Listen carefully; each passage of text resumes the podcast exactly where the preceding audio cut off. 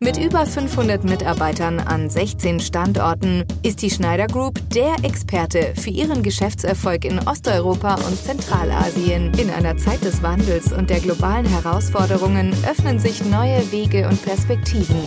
Seien Sie informiert über die Boomregion Zentralasien mit dem Business East Podcast von Thomas Bayer, präsentiert von der Schneider Group.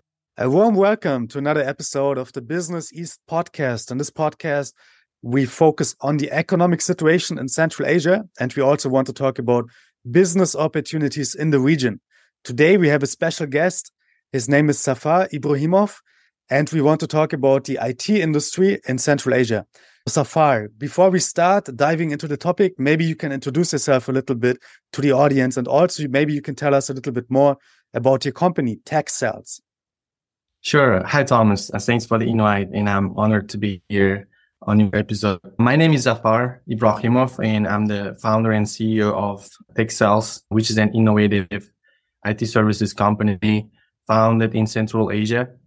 I grew up in Central Asia and currently living in the United States, leading the company. We are about just under 100 people in the company right now and growing fast. We started not too long ago in 2021 and under less than two years, we gained some global traction. So you seem to be the right guy to talk about the IT industry in Central Asia with this background.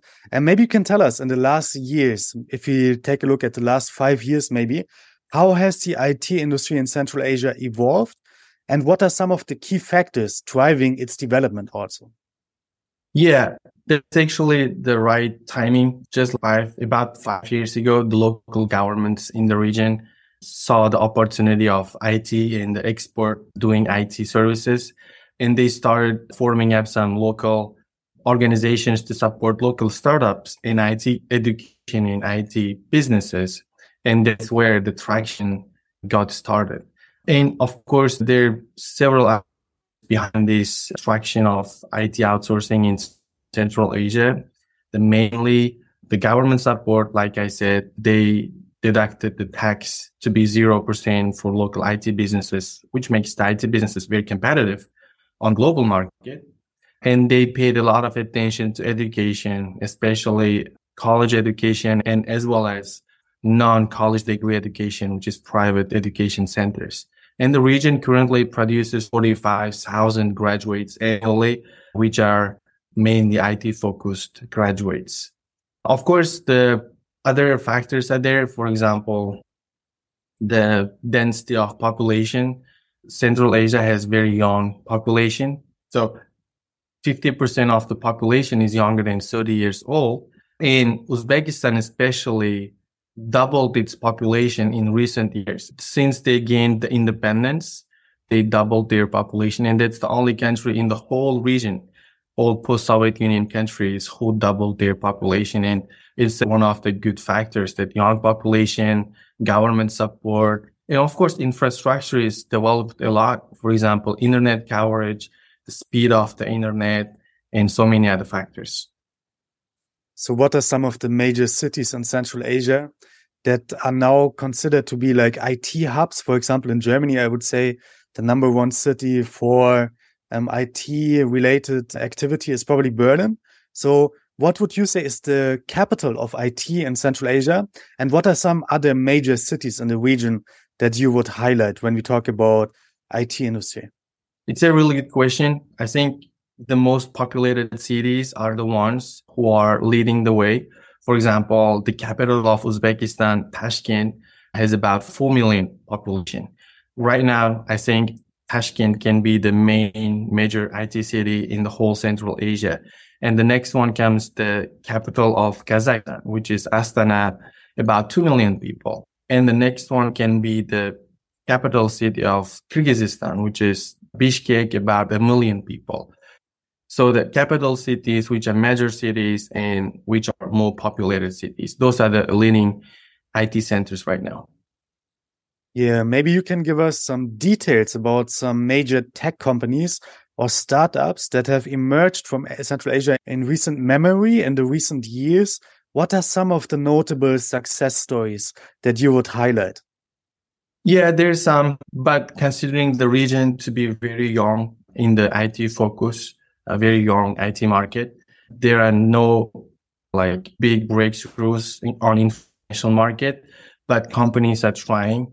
There's some breakthroughs which are notable. Uh, for example, we can call KPI.com or Zip24 or even my company, TechCells.com. We are scaling on global market right now. And I think in coming years, the number of companies which are breaking through on the global market will increase.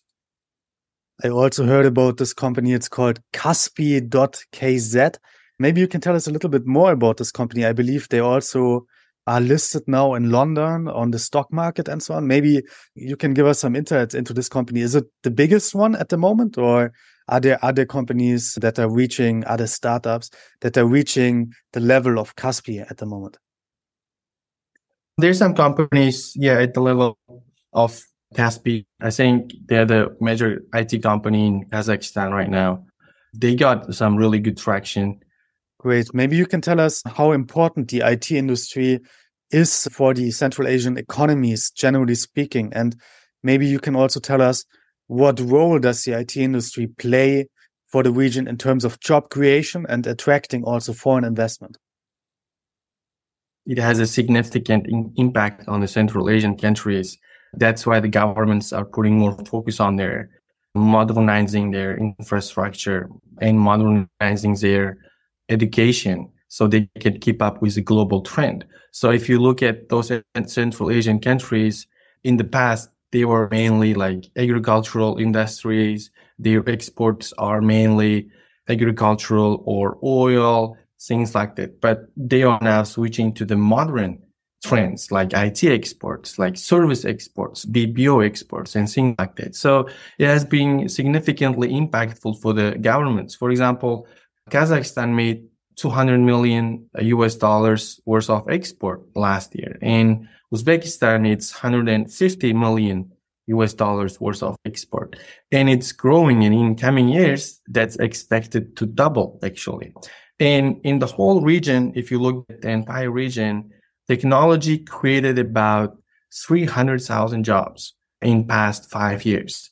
That's additional 300,000 jobs created and currently operating. And it's about not just IT programmers or designers or any other uh, IT specialists. We are talking about the impact, the general impact of the technology and IT that it has created.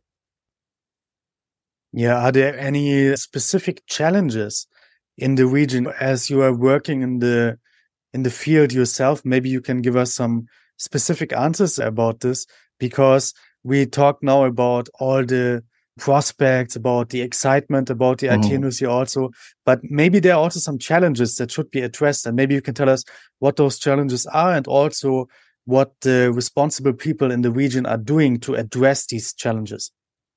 Okay.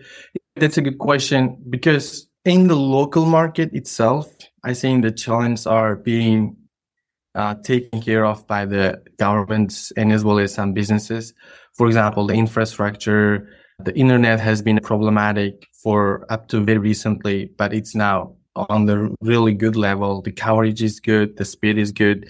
But on the global scale, I think the challenge, the main challenge that I see is the recognition of the Central Asian countries in global market, especially on the West. So we are not a well-known region. We are not a very famous or well-known region, especially to the West. And I think that changed over time. I think it's just a matter of time as we grow, as the market grows. I think it will gain its momentum. What are some of the trends that you see in the IT industry in Central Asia at the moment? Is it AI at the moment, artificial intelligence? And also, you mentioned before that the internet speed is now on a good level. Maybe you can tell us exactly like how fast is the internet? And so we can compare it also in Germany with the internet speed that we have. It's very interesting. Yeah, sure. We are pretty much following the global trends. There's no specific trend just in the Central Asia, but it's just we are following the global trends like AI, blockchain, and all that sort of things. And we got some local AI projects that's getting some traction. We got our AI projects in our own language, Central Asian language. So those projects are gaining some traction. And comparing the internet speed to the rest of the world, I think it's very comparable.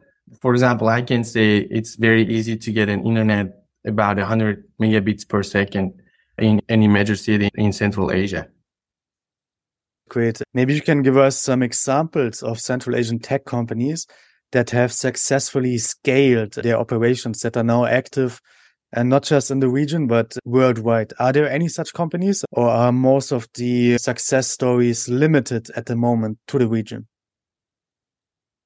Actually, just like I said, we, we do not yet have any major breakthrough from the region on the global scale. There are not any company who is well known even on the West, like in US, in Canada. There are some companies uh, who have some traction. For example, KPI.com, it's a global company, has global clients from different countries, including West. But like I said, they're still on traction of becoming a massive breakthrough, like some of the European startup companies, like global scale globally acquired or acquired some by some other companies. But I would say there's some companies, for example, my company, TechCells, we got global this year, for example, we got a sales and marketing office in United States. We have HR department in Europe who is doing all our HR and we have development centers in Tashkent, Uzbekistan. So that makes us a little global. And also we got clients from all over the world including East and West. So that's also something notable. And I think what to from these successes is that I think the IT outsourcing market is not really something new. There are already many success stories from other different regions. So the most important thing here is just to learn what other companies have done when their market is emerging. Like for example, on Eastern Europe, right? What major Eastern European companies have done when the Eastern European market was emerging like 15, 20 years ago. And I think moving fast is also another factor, especially on global scale. It's very interesting that you mentioned Eastern Europe. If you compare uh, the situation in Eastern Europe maybe 10 years ago could we say that Central Asia is now at this moment where the boom is starting? Or how many years would you say until the success stories from Central Asia can really go global, like some of the companies from Eastern Europe did or Western Europe also? It's really not comparable at this time. But if you really look at the numbers, numbers in IT outsourcing revenue per capita, let's say. It's right now in Central Asian countries, average is about $3 per capita. The entire region making that much IT export, especially for this year, I believe it's going to be $3. But for Eastern Europe, it's about 15. Some countries are making 20, like Poland, for example. They're making a lot of export. The Poland has become the biggest IT outsourcing company in Europe. So we are pretty far from reaching that level but it does not make us less qualified to attract clients. It just makes us new. And new does not mean uh, less qualified. Just mean we just got started, but we have enough qualification to take on big projects. So I think in coming years, we're going to be very comparable. Yeah, that basically means that there's a lot of potential. The market is not saturated.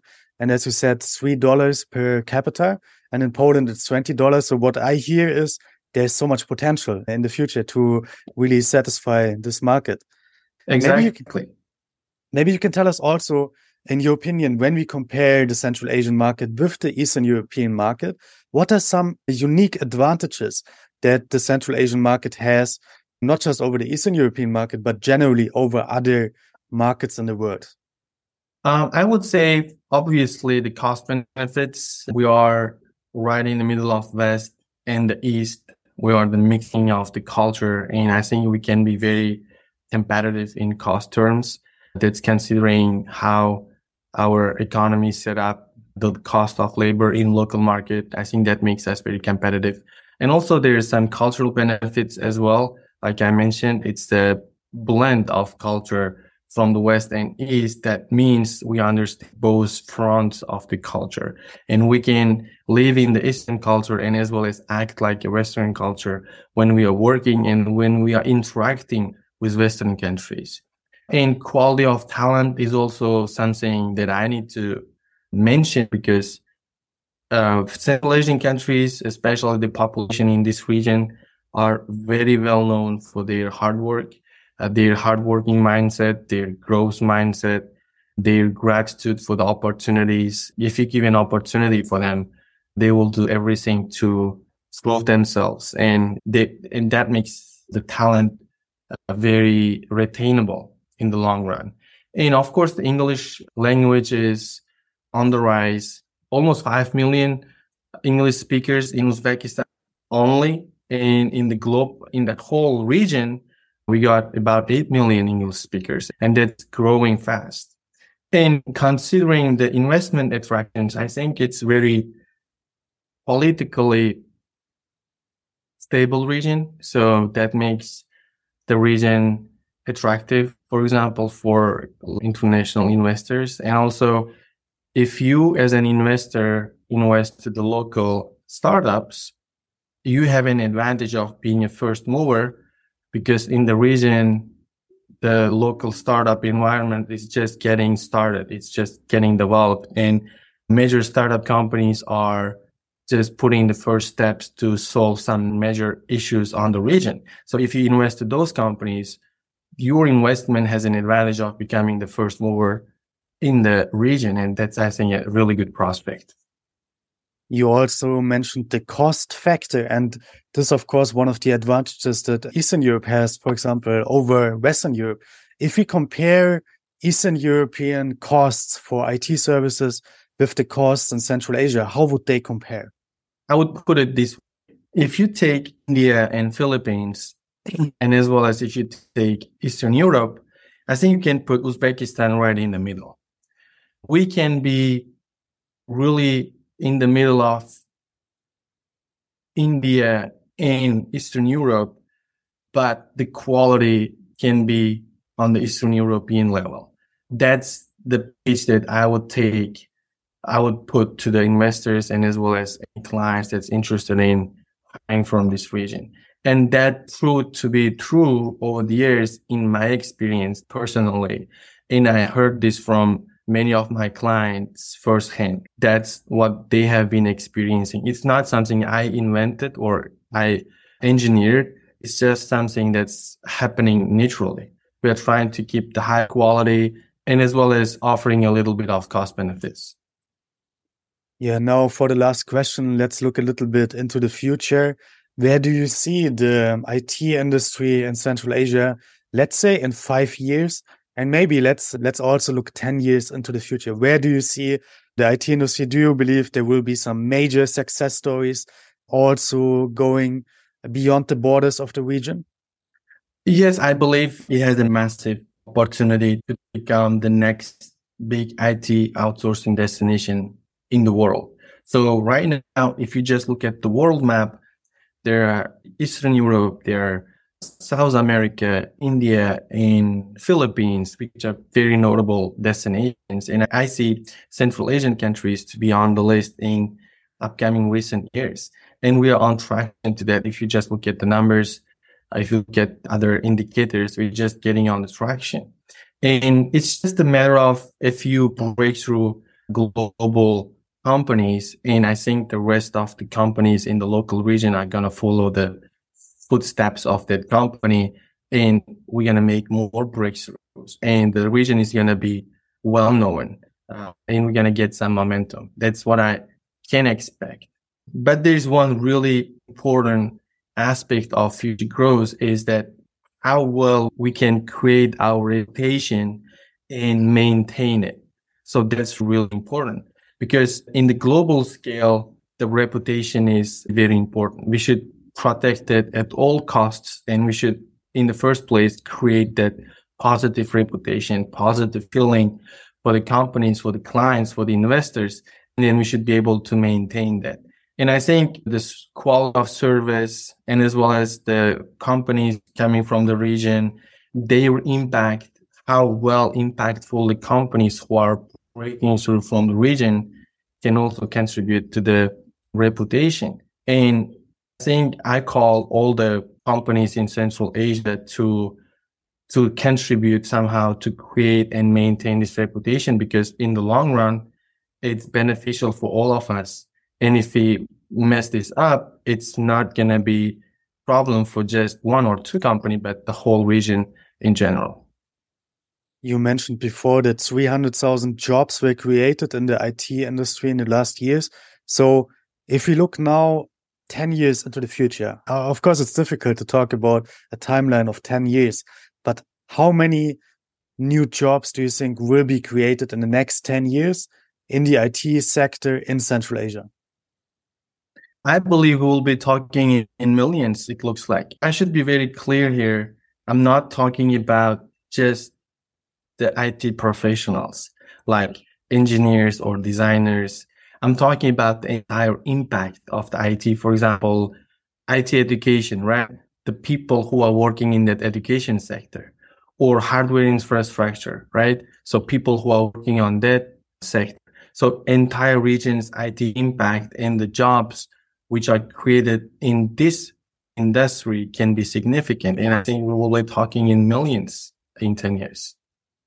Zafar, thank you very much for your time today, giving some insights into the IT industry in Central Asia. Maybe you can tell the audience also how they can connect with you, how they can follow you on the social media. Yeah, I'm very active on LinkedIn. They can search for my name, Zafar Ibrohimov, and my name will come up. And it's a good way to talk to me it's a good way to exchange some ideas on LinkedIn. And I'm super responsive on LinkedIn message.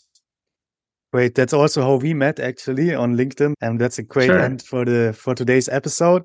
Yeah, we should definitely follow the story of the IT industry in Central Asia. We will probably in the future record some more episode and maybe you can be again a guest in the future talking about these exciting times for the IT industry in Central Asia. Thank you very much for your time. Thank you, Thomas.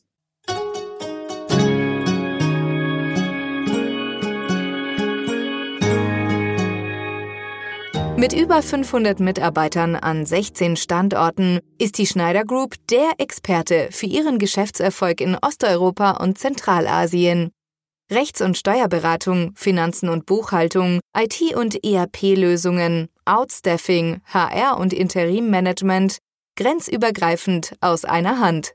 Wir vertreten Ihre Geschäftsinteressen in Zentralasien mit lokaler Kompetenz und globaler Perspektive.